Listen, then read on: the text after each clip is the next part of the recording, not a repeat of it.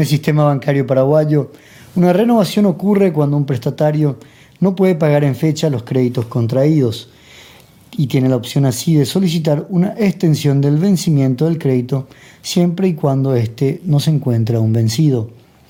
Una refinanciación, sin embargo, es cuando se solicita un nuevo crédito previo pago de una porción igual o mayor al 10% del capital adeudado. Por último, una reestructuración sea cuando existe un cambio sustancial de las condiciones del crédito, como una menor tasa de interés o una ampliación del plazo de amortización. A esto en el sistema financiero se lo conoce como las 3R. Actualmente las 3R en el sistema bancario paraguayo conforman el 16% de la cartera total de créditos, una variación mínima comparada con el cierre del año pasado, que cerró un 15%.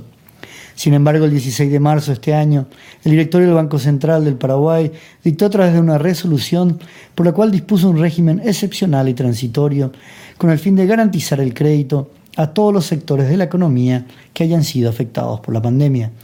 Una facilitación en la formalización de los créditos a refinanciar, renovar o reestructurar, interrumpiendo por un lado el cómputo en la mora. De esta manera se pretendía que las empresas puedan contar con el oxígeno suficiente para reorganizarse y no perder así su clasificación crediticia y seguir operando como sujeto de crédito. La validez de esta medida expira el 31 de diciembre de este año. Actualmente el monto bajo estas categorías ascienden a 17 billones de guaraníes, un 17% de la cartera total de crédito de los bancos.